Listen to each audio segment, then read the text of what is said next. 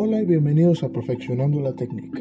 Como pudieron apreciar, hoy vamos a hablar de un tema muy especial, muy controversial y muy romántico. Entonces, háganme el favor de amarrarse los cinturones porque esto va a estar serio.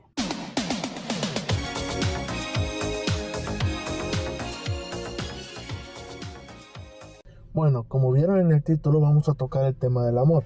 Solo que lo vamos a tocar, vamos a explorar ese lado del amor que nadie ha visto. Es un lado que es como el lado oscuro de la luna. Y ya sé, es el amor a ti mismo. Y ya sé, hay muchos ahí que me deben estar diciendo ahora mismo, Baruch, pero ¿cómo es eso? ¿Cómo es que tú, una persona que ni me conoce, me vas a describir que es el amor? Ok. Y es por eso que, que voy a hacer este video. Es por eso. Es por eso que yo quiero hablar de este tema, quiero tocar este tema. Porque para poder amarte a ti mismo, esta es la descripción que dice, para poder amarte a ti mismo, tienes que conocer esa otra cara del amor. Bueno, hay una cara del amor que ya todo el mundo conoce. Esa cara la voy a... Esa cara es fácil, sencilla. Es la cara maravillosa que te puso Hollywood en todas las películas, ¿no? En la mayoría de las películas que hay. Es una cara preciosa del amor a primera vista. Se enamoran, pasan un poco de trauma y ya, y ya se resolvió el conflicto. ya son las mejores personas. Son idénticos, no hay ningún problema es la Cenicienta, ¿no? es la Blancanieves que estaba dormida y vino el príncipe, le dio un besito y ya se enamoró, Esa es, la historia detrás del amor de Hollywood, ¿no? Es esa, esa idea de que cuando eres niño, es el clásico amor de cuando tú eres niño, tú sueñas tener con la chavita, con la niña de primer grado la que, la que te gusta, ¿no? Es el amor que realmente tú quieres. Pero con los años yo me di cuenta que ese amor no existe tal como tal, sino que hay una frecuencia, hay una forma que ese amor da, que se lo voy a describir y quiero que se la grabe en la mente. El amor no nace en la cama, sino nace en los momentos difíciles. Lo voy a repetir. El amor no nace en la cama, sino nace en los momentos difíciles. Ahí es cuando nace el verdadero amor. En los momentos difíciles. Ese amor, esa segunda cara del amor. En esos momentos en esos momentos nace. Comprende. Un amor de verdad, aunque estén sufriendo, un amor de verdad se va a unir. Vienen las dificultades más difíciles. Le voy a poner un ejemplo. Le voy a poner un simple ejemplo. Digamos que hay un sujeto. Se llama Jack. ¿Ok? Ahora, si hay alguien que se llame Jack, no estoy hablando de usted, estoy hablando de un personaje, que ahora eso bien. Bueno, este Jack nació por X o Y razón, pierde a su padre, su padre no lo conoce, eh, lo perdió al, año, vamos a decir al año. Tiene un viejo recuerdo así de su padre, una pesadilla, un sueño que viene a veces, ¿no? Ahora, ese ya creció, hizo su vida, es hombre guapo, inteligente, etcétera. Es un hombre muy bueno. Y llega una persona a su vida.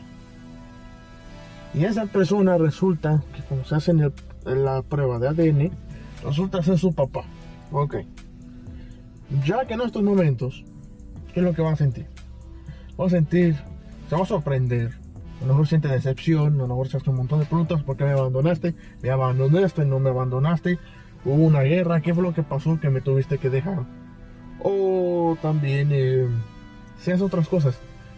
Siente cariño, siente respeto, puede sentir todo eso, pero no significa que ama a su padre. que siente ese amor. Puedes sentir la primera fase del amor, eso no, eso no, lo tengo por discusión. Puedes sentir esa cara que todo el mundo ve en las películas. Esa, esa cara no, no es ficticia, esa cara se ve. Pero la cara que mantiene al amor junto, que es cuando realmente yo creo que el amor nace, es en la segunda cara. Que es que en los momentos difíciles es cuando realmente cuentas el amor por esa persona. Cuando tú y esa persona, en este caso Jack y su papá, tengan que pasar un momento difícil, cuando tengan que pasar una guerra, no, no vamos a una guerra, vamos a decir, Jack tiene una situación económica, no puede, su papá viene y lo ayuda, tienen que vivir en la casa de su papá por un tiempo, se comienzan a conocer, viven, se enoja Jack con su papá, Jack no puede ir con nadie más porque nadie más no va a comprender de su papá, entonces ¿qué es lo que tiene que hacer Jack? Tiene que ir con el papá y resolver la situación. ¿Comprenden lo que les, lo, que les estoy diciendo? Cuando vienen a ver, está forzado a amarlo. comienzas a amar realmente, es Jack. Llega al punto que siente apreciación por su papá y comienza a amar a su papá. Igual su papá va a amar a Jack. ¿Ves? Lo mismo pasa con las parejas, lo mismo pasa en los matrimonios, en las parejas, con los novios, con todo ese rollo. Lo mismo pasa con ellos. Y esta es una opinión muy personal. En el tema del matrimonio, yo creo que el matrimonio y esto se lo está diciendo un joven de 7 años que no se ha casado nunca en su vida. He estado analizando, he estado viendo, he estado observando. Ya les voy a dar mi experiencia porque ya yo estoy casado. Eso ya serán más años adelante. Mi opinión ahora personalmente en el tema del amor, en el tema del, del conocer a la otra persona, lo que yo veo es que el matrimonio es como subirte a una colina, subirte a una loma y decidir tirarte de esa loma.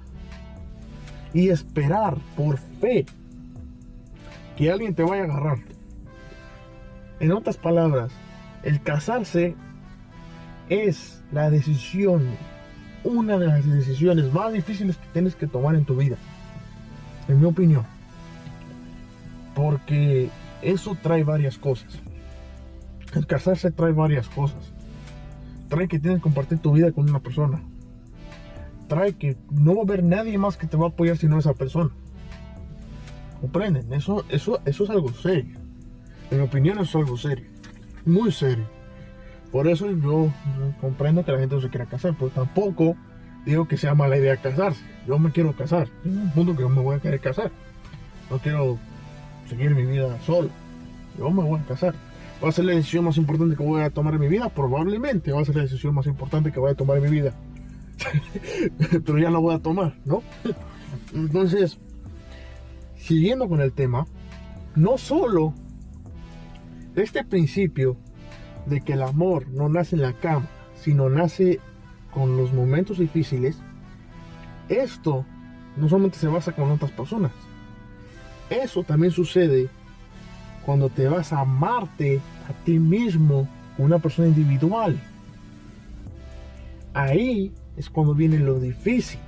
Entonces ahora vienes y me preguntas, pero Baruch, ¿cómo es esto si el amor es algo de dos? Si los ejemplos que me has dado es de dos personas, no de una sola. ¿Cómo te amas a ti mismo? Eso es egoísta. Eso es ser un egoísta, un obsesionado con ti mismo. Y aquí va mi respuesta.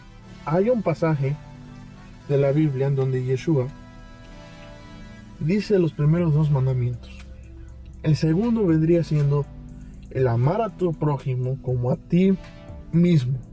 Pero el primero vendría siendo el amar a Dios con toda tu mente, con todo tu corazón y con todas tus fuerzas.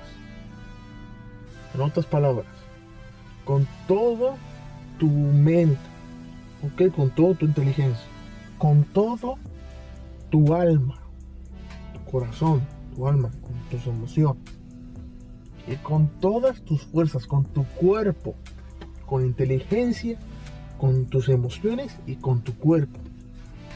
con eso es que amas a Dios con todo tu ser, Dios vive en mí. ¿No? Esa es la conclusión que yo he llegado, que Dios vive en mí. Entonces, esa es la respuesta que les doy. Hay un momento en la vida donde estás solo, no hay nadie. No está tu papá, no está tu mamá, no están tus, tus hermanos, no hay nadie. Solo estás tú. Y en esos momentos es cuando dejas de ser un niño y te conviertes en un hombre. En esos momentos dejas de ser una, una niña y te, y te vuelves en una mujer. Cuando estás solo, donde no hay nadie que te vaya a salvar de nada. Y déjame decirles algo, es serio cuando eso pasa. Es algo, es un sentimiento que realmente duele, no voy a negarlo. Un sentimiento que duele, un sentimiento que, uh, que tienes que soltarlo, sentimiento que tienes que liberarte de ese sentimiento pero no es que te liberas. Déjame, ¿cómo es que explico esto?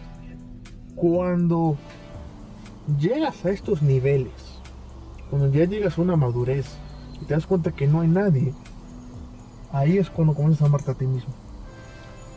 Porque comienzas a amar a Dios. En mi propia experiencia, en mi experiencia, porque no puedo hablar por nadie más, pero en mi experiencia, yo comencé a amar a Dios, comencé a amar al Eterno y a verlo como mi amigo, porque no hay otro, cuando me di cuenta de esta realidad. Porque el ser humano te va a fallar. Y eso se los quiero dejar bien claros. El ser humano te va a fallar. No me importa si es bueno, si es malo, si es la mejor persona de la vida. Si hace una cosa mala, te falló. Si tú lo comienzas a adorar, si tú comienzas a, ay, mira, oh, esta persona es lo máximo, esta persona, va a llegar el punto que te va a fallar. Porque el ser humano es así. Y si nunca te falla, va a llegar el momento que se va a morir. ¿Y ya qué? va a llegar el momento que esa persona se va a ir de tu vida. ¿Y ya qué? Porque tarde o temprano se fue. Entonces, ¿qué, ¿quién es el único que se queda ahí contigo? ¿Quién es el único que no te va a juzgar?